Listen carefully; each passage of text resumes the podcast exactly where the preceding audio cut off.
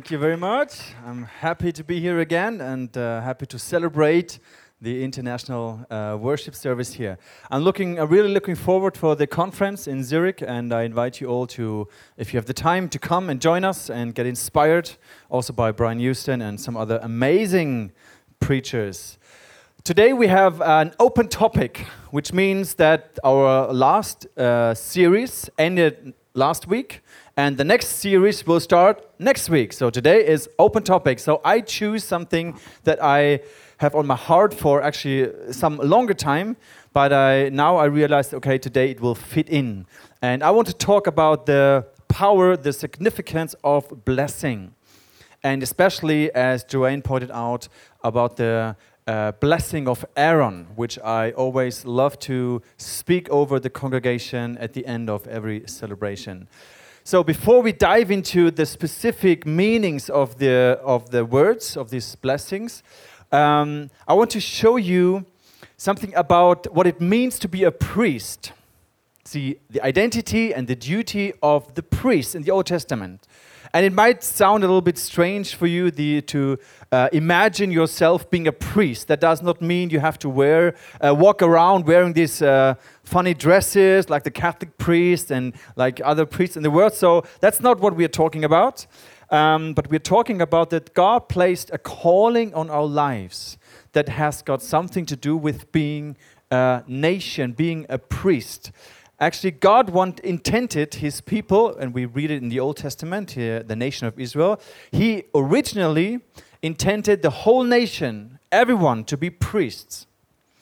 But then they maybe you know the story they built the golden calf at mount sinai while, while moses was up on the mountains encountering god.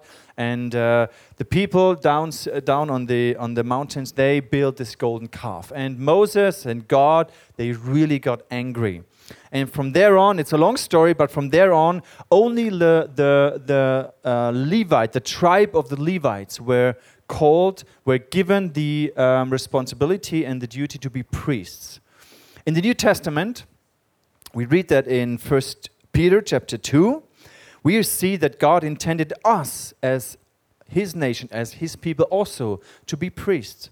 We read that in verse 9, it says, But you are a chosen people, a royal priesthood, a holy nation, God's special possession, that you may declare the praises of him who called you out of darkness into his wonderful light.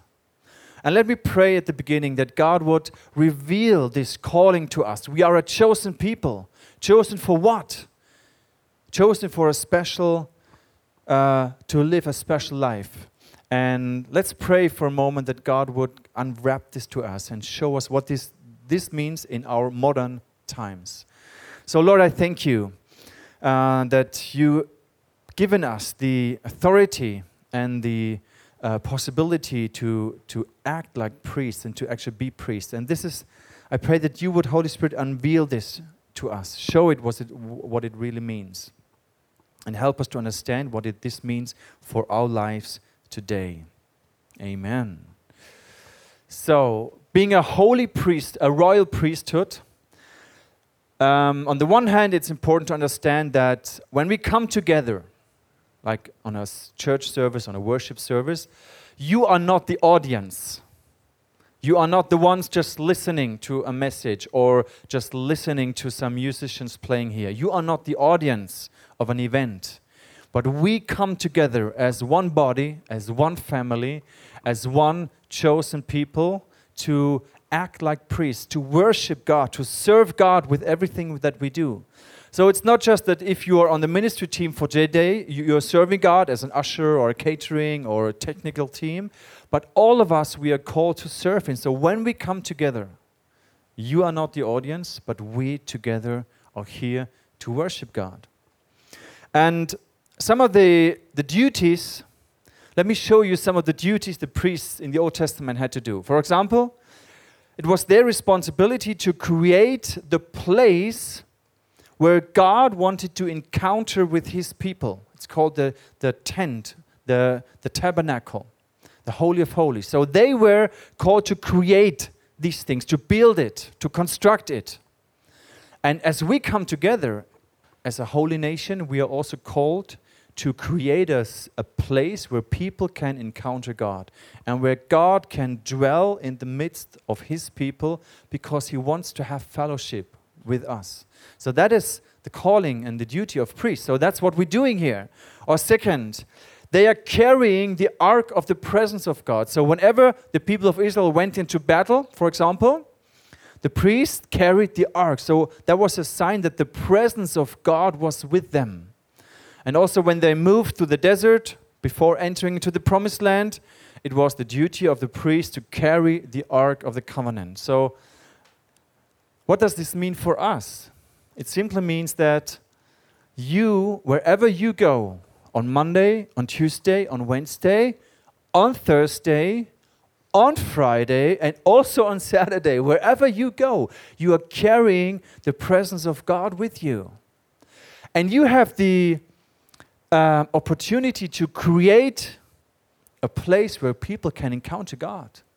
So when you go to work, when you meet friends on Friday night, you can create an opportunity where people can encounter God because you are carrying the presence of God with you. This is one part of your calling, of our calling. And I think that's really exciting. So, another duty is priests they came together in the temple to worship God and also help others to worship God, help the people to worship God and encounter God. And one last duty was the priests were called to bless the people. And this is what we're going to talk about today what it means to bless the people. What actually means blessing? It's something, or sometimes sounds like a very spiritual word, and uh, I hope we can realize the significance, the power of blessing in our lives, and how we can uh, serve other people and bless them. So, what is blessing? Let me define it this way, or let me give you a picture. Blessing is like a catalyst. Biblical blessings catalyze the divine calling in the life of a person. Who of you knows what is a catalyst. What does a catalyst do? Any idea? Let me show you. A catalyst is a, a substance that will accelerate a chemical reaction. Let me show it to you. Here is some sugar. Thank you. We have some sugar here. So, and now we try to burn that sugar. Let me light the fire. I learned that in my school years, where I had chemistry in uh, Leistungskurs, whatever this is. So, so a catalyst, I will show you. If you try to burn, can you see it? Everyone? Can you see it? Okay. If you try to burn sugar, just like this, it is it will actually burn sometimes, but it will take quite a long time and a long, uh, a lot of energy until it really will melt. You see, it's not really going well. A little bit. So now we have ashe, ashes, and this ashe is like a catalyst. It will accelerate this chemical reaction. So I will, I will put some ash on it. I hope ash is the right word. Is it the right word? Yeah. All right. Awesome that was so easy when I was uh, preaching in Cambodia because the people they were they don't they cannot speak English as well, so it was really easy to preach in English. But with you, it's different. so here's some ash, and uh, usually it should burn really well. Come on, burn. Yeah, yeah, yeah. It's coming. It's coming. It's coming. Yeah, can you see it? Oh, some more, some more fire. Fire, Lord. Oh, fire from heaven. Come on. Yeah. Hmm. It gets a little bit messy here. anyway, I hope you get the picture. Um, I should put more ashes on it, um, but I will. No, don't do it right now. Uh, what a mess. Anyway, wenn ich jetzt ausblase, it will. so, um, yeah. The idea was. the idea was to show you that a catalyst accelerates a chemical process, a chemical reaction. And blessing is just like that it catalyzes a divine calling over our lives. When I was 18, finishing school, I visited a friend in Rome, Italy. And I got there on Saturday, and he had some friends visiting him from the UK. And um, there was a lady, there were two guys, uh, two people, and therefore was a lady. She was a very strong prophetic lady. And we just met for one or two hours. Uh, I was coming and they were leaving, and two hours we were driving through Rome. And suddenly, this lady had a prophetic word from God, although she never saw me before. God was just, uh, was just speaking through her and gave her a prophetic message for me and she was saying, I see that there's a Joshua anointing on your life, and you will lead the people of God into promise in new lands, into to the promised land, and blah blah blah. And then she was praying for me. She asked me if she could bless me, and she spoke out this blessing, this prophetic calling over my life, and I really was so touched. I mean, this this lady didn't know me, didn't see me before, and God spoke to her, through her to me. And this really encouraged me. I was 18 years old. It really encouraged me to take on responsibility in leadership. I visited a, a, a leadership summer school in, in the UK. And uh, so this, this blessing, this prophetic word kind of really pushed me and encouraged me. And this is one example how blessing can accelerate a divine calling in our lives. When we look into the Old Testament, we see that always the, the fathers, they blessed their sons with a special blessing. For example, Isaac and Jacob, you may know this story. Although Jacob was betraying his older brother Esau, he was so eager of getting, receiving the blessing. He, it was so important for him to receive the blessing of the father. And then, yeah, he did some tricks and stuff, but the point is, we read the blessing of the father Isaac in Genesis chapter 27.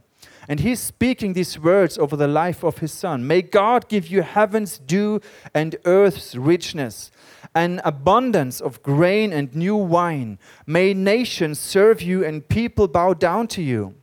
Be Lord over your brothers, and may the sons of your mother bow down to you. May those who curse you be cursed, and those who bless you be blessed. And although it was a little bit tricked and betrayed, um, this blessing came into pass. It happened because it, it has such a power, and I, I, I sense like God is honoring these words of the one who's speaking out the blessing. So it came into pass. And was so important for the people at that time. And I believe the priests, one of the duties of the priest is to, to see the world not just the way it is, but to see the world from God's perspective and speak out the things that are on the heart of God for a nation or also for a person. I also believe that the, the duty of a priest is to see divine calling over a person's life and speak it out.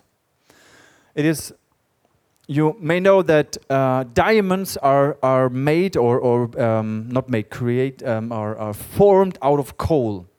So there's uh, deep down in the earth with a lot of heat and pressure, this coal finally crystallizes and it becomes a diamond.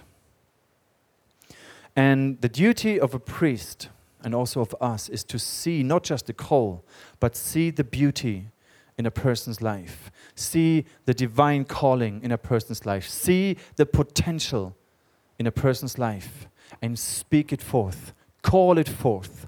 That is the, the power of blessing. I do this for my kids almost every day. When I'm at home, I bring them to bed. I, each and every one, I bless them with the same blessing of Aaron that we will uh, speak about. And I speak God's love into their lives. I speak God's calling into their lives, the will of God that will come into uh, existence. I pray for protection. We already pray for their uh, uh, uh, future spouses. My wife and I, we pray that they will meet their spouses for in, in the right time. And so we, we, we speak all these godly things into their lives. This is one of the calling that we have, as fathers and mothers have. So, why is blessing important? I believe God wants to bless us. He absolutely wants to bless his people. And I imagine it in the same way as he created the universe. Do you rem remember what's written in Moses when we say God created and he spoke the word, let there be light. And the Spirit of God was hovering over the chaos. And through the spoken word, the power of the Holy Spirit, the creational power, formed the dust and created the earth. And I believe this is the way, the, the spoken word, why is the spoken word so important? That we speak out the words of blessings, that we speak out what we see that is the will of God over one person's life. And this is our great and important and, and fascinating responsibility. Let me show you some verses in Deuteronomy chapter 28 where God reveals the way He wants to bless us. I just, you, you don't have it on the screen, I just read it to you. You will be blessed in the city and blessed in the country. The fruit of your womb will be blessed, and the crops of your land and the young of your livestock, the calves of your herds and the lambs of your flocks. Your basket and your kneading through will be blessed. You will be blessed when you come in, and will be blessed when you go out. The Lord will grant that the enemies who rise up against you will be defeated before you. They will come at you from one direction, and they will flee from you in seven. The Lord will send a blessing on your barns and on everything you put your hands to. The Lord your God will bless you in the land that he has given you. Or listen to verse 11. The Lord will grant you abundant prosperity in the fruit of your womb, in the young of your livestock, and the crops of your ground, the land that he swore to you to your ancestors to give you. The Lord will open the heavens, the storehouses of his bounty, to send rain on your land in season and to bless all the work of your hands. And on and on it goes. So God wants to bless us. Now let's look on the blessing of Aaron. Aaron was the high priest and he was the partner of Moses. They were partnering in leading the people of God out of Egypt and into the promised land. We read the blessing in Numbers chapter 6. So we see that God places the responsibility to bless the nation, to bless the people, into the hands of the priests. And today, this is also the, the responsibility of us, because we are also called to be priests. Now we read in verse 22 The Lord said to Moses, Tell Aaron and his sons, this is how you are to bless the Israelites. Say to them. So, first we see there's an exact instruction which words to say. And this shows us, and that's an important detail, that it is not it is the priests who speak out the blessing, but it's God who, who gives the blessing. So it's not the priest that actually do the blessing, or well, they, they speak out, they, they, they do it, but they are just transmitting it. God is the um, origin of the blessing. God is blessing the people. We see that also in, in verse 27 at the end of this passage. So they will put my name on the Israelites and I will bless them. So that's important that we do not, that we do not to receive a blessing from the priest or from the pastor, but we see he's just speaking out the things that are on the heart of God. So it's the spoken word that is important, but God is actually he is giving the blessing. So let's look at this blessing of Aaron in Numbers uh, uh, chapter 6, verse 24, 5, and 6. The Lord bless you and keep you. The Lord makes his face shine upon you and be gracious to you. The Lord turn his face toward you and give you peace. There's another nice detail. Um, the words you here is a singular you, so it's spoken in singular. So to me, this shows me, although the blessing is spoken out to a crowd of people, God means it very personal. It's something between you and God. He sees you, He sees your life, and He wants your life to flourish, to be blessed. The Lord bless you and keep you. I believe that this blessing that I just read to you from Deuteronomy 28, this is what is the meaning. This gives us a picture of what kind of blessing God means. As I said, in terms of we are blessed with our work, with success in our work, with health, with happy, um, healthy families, with our relationships, our provision, victory over enemies, all these kind of things, all the good things God wants to in, have in our lives. So this is meant with the Lord bless you and keep you. To me, it means that this blessing will be protected. It will not be stolen away from you. It will be safe and not be destroyed. Then the second verse the Lord make his face shine on you and be gracious to you. The first part, when we see it in Deuteronomy 28, was lots of the materialistic, maybe financial blessing or the, the harvest we're taking in. And now God is speaking about our identity. He's blessing our identity. What does this mean when the Lord says, The Lord make his face shine upon you? The picture here that the Jewish have is a father lifting up his son in absolute joy and acceptance and love. This is the, the meaning of the word make his face shine upon you. He will turn his face towards you. Whenever a um, child was born, it was presented to the father. And if the father would not like it, he would turn away. But turning his face toward the newborn son means he would completely accept this newborn child. That was the ancient understanding. So, when we speak out this blessing, it speaks to our identity. The Lord make his face shine upon you. It's about our identity, who we are, that we are accepted. And so often in our lives, we do not receive this unconditional love and acceptance to our parents. Through our father, maybe he was not able to communicate or show his love towards you.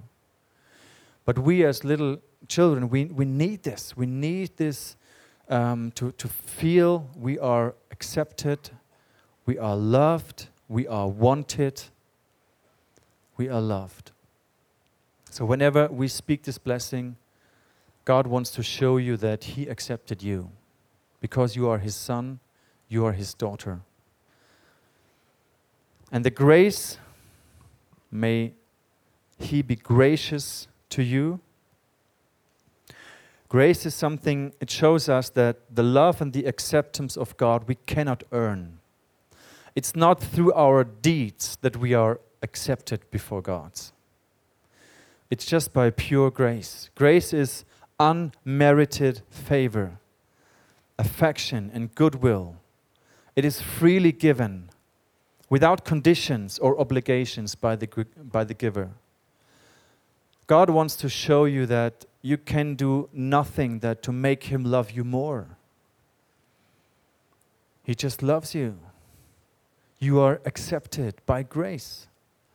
Although there are so many things in our life that we do wrong, and sometimes our sins, they really break the heart of the Father. But it will never stop love you. The Bible says that nothing can separate us from the love of God. Nothing. And when we speak out the blessing of grace, that Lord loves you and accepted you, He be gracious to you, it makes us realize we cannot earn it because we just can receive it. And then in verse 26, the Lord turned his face toward you. It's the same picture. The father turning his face to his son, his daughter, accepting it, loving it, and give you peace. The biblical Jewish understanding of shalom is so much bigger than our understanding of just peace. It's so much wider. And we miss sometimes, or often, we, we miss this deeper meaning of shalom. It's not just uh, not being at war or not having conflict with the people around us.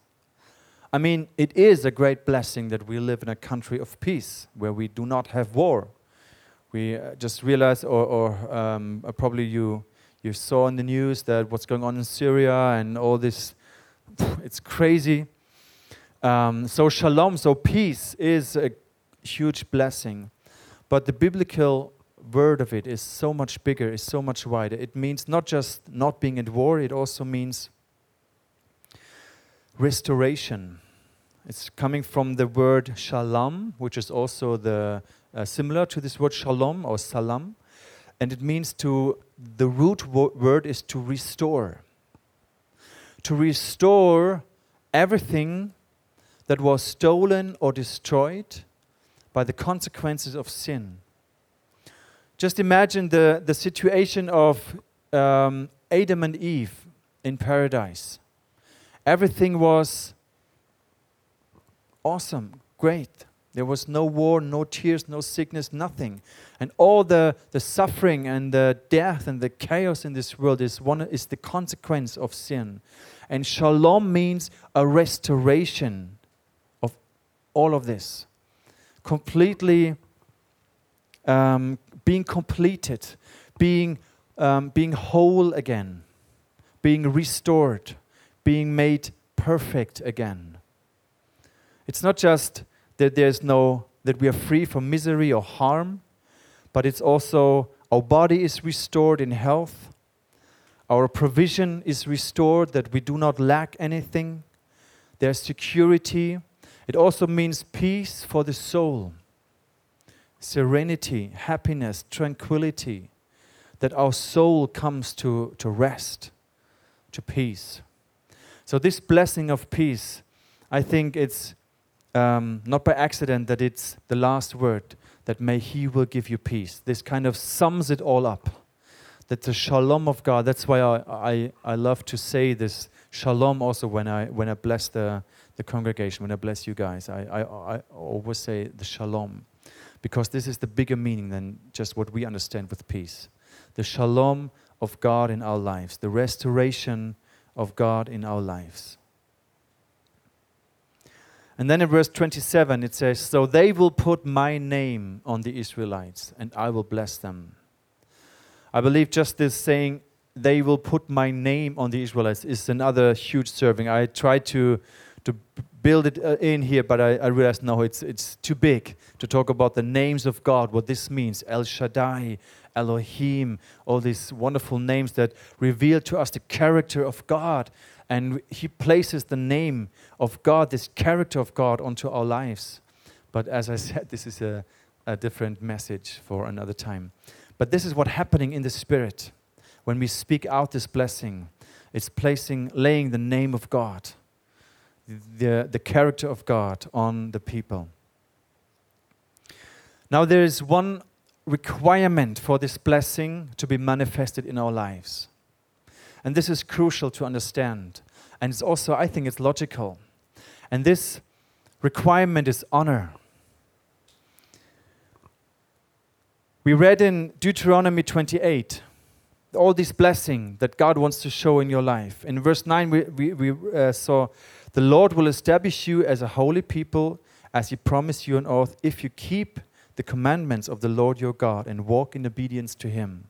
Or verse 13 and 14 if you pay attention to the commands of the Lord your God that I give you this day and carefully follow them, you will always be on, at the top, never at the bottom. Do not turn aside from any of the commandments I give you today, to the right or to the left, following other gods and serving them. So God connected the blessing of us honoring Him. And it makes sense. You know the command honor your father and mother, and you will have, um, and your life will last long, or somehow it, it goes. So if you honor your father and your mother, the blessing of the father and the mother can come into your life. If you do not honor them, it cannot flow into your life. It's like the transmission is destroyed. If we do not honor the commandments of God, how could He bless us? The commandments of God teach us the way we should live to honor Him. And in the way we live, there's the blessing. Of course, if we take the Ten Commandments, if we steal, if we lie, if we kill, if we do not uh, keep the Sabbath, How can we be healthy in our relationship, um, be, be healthy? If we commit adultery and all these things, of course it's, it will be outside of the blessing that God has or, uh, intended for us. So, and it doesn't mean that we have to do everything perfect. As I said before, we cannot earn the blessing of God, but it's about our heart attitude. If we are honoring the commandments, if we are honoring, for example, the, the commandment to keep the Sabbath, if we're living this commandment, if we take a day of rest, of course our body will be healthy and restored and all the stress goes away if we experience the Sabbath peace, the shalom of the Sabbath, Shabbat shalom. So honoring God enables us that the blessing can be manifested in our life. Honoring our parents enables us that the blessing of the parents can be manifested in our life. Honoring also leadership. The Bible tells us to honor leadership, spiritual leadership. So the blessing of leadership can flow into our lives and we can be blessed through the people that serve us. So honor is, is a requirement and is a heart, is a, is a decision of the heart. What is your next step now? In 1 Peter, we also read that in uh, 1 Peter chapter 3, verse 9. Do not repay evil with evil or insult with insult. On the contrary, repay evil with blessing, because this you are called so that you may inherit a blessing. What is your next step? How can you step into this calling of being a priest? And you do not have to be a pastor in order to bless other people. God gave you an area, a sphere of responsibility. If you have a family, it's your responsibility as fathers and mothers to bless your kids, to speak out good of kids. If you are in a relationship, Without kids, whatever, it's your responsibility to bless each other and speak out. Remember, the spoken word is important. Speak out the good things. Speak out what the way God sees your partner.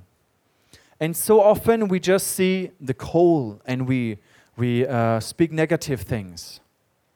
And this does not mean that we are not, we don't, uh, cannot be critical and talk about things, and that's that's healthy for a relationship, of course. But it's so much more important to speak out the good things, the way God sees the, the, the people. If you have a small group, it's so important to bless the people in your life group. If you are in a friendship, your friends, pray for each other, bless, speak out the good things. And the way we speak these blessings the Holy Spirit, as in creation, can form and bring things into existence. So I want to encourage you today to bless others through your words and also your deeds. It's not just the words, it's also what we do to people that can be a blessing to them. We're reaching out our hands. If someone is moving uh, apartments, we, we, we help them. It's a blessing. We can do things for each other. We can serve each other. We can bless each other through our deeds. So think about all the ways that you can be a priest to the people around you. That you can create an opportunity for people to encounter with God in your work, in your daily work, in your studies, in your neighborhood, in your sports, doing sports. Wherever you go, you are carrying the presence of God with you. Be aware of that. And you can create opportunities for people to encounter God wherever you go because you are called to be a priest. And this is not just at the, in the ICF building, it's where you live on Mondays, on Tuesdays, on Wednesdays, on Thursdays, as well as the Fridays and on Saturdays and Sundays. Bless others through your words and your deeds. And let me finish with a blessing that God speaks to Abraham in Genesis chapter 12 I will make you into a great nation, and I will bless you. I will make your name great, and you will be a blessing. We are blessed to be a blessing. So, the next time when I speak out this blessing after the end of a celebration, be aware what it means God accepted me. He's protecting me. I'm an accepted son and child and daughter of God. There's the shalom, it's the grace of God. I cannot earn it. And it's the peace, the shalom of God that's coming into my, our lives, that will be manifested in our lives.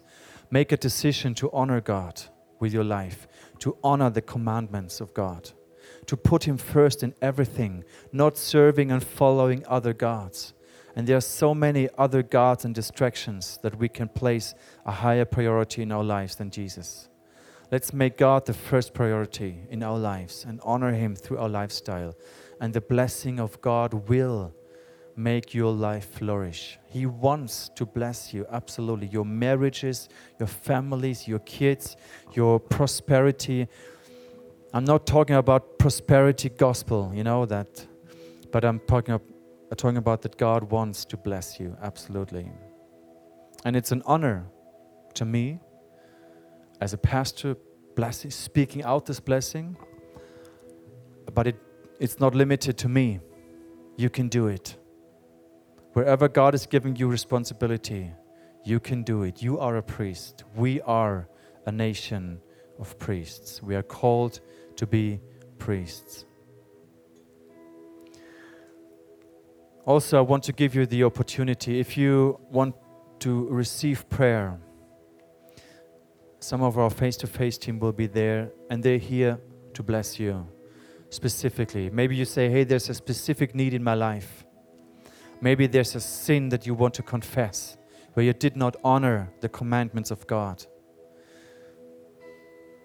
You can come to our face to face team and they will pray for you. You can confess the sins and they can speak out the blessing over your lives.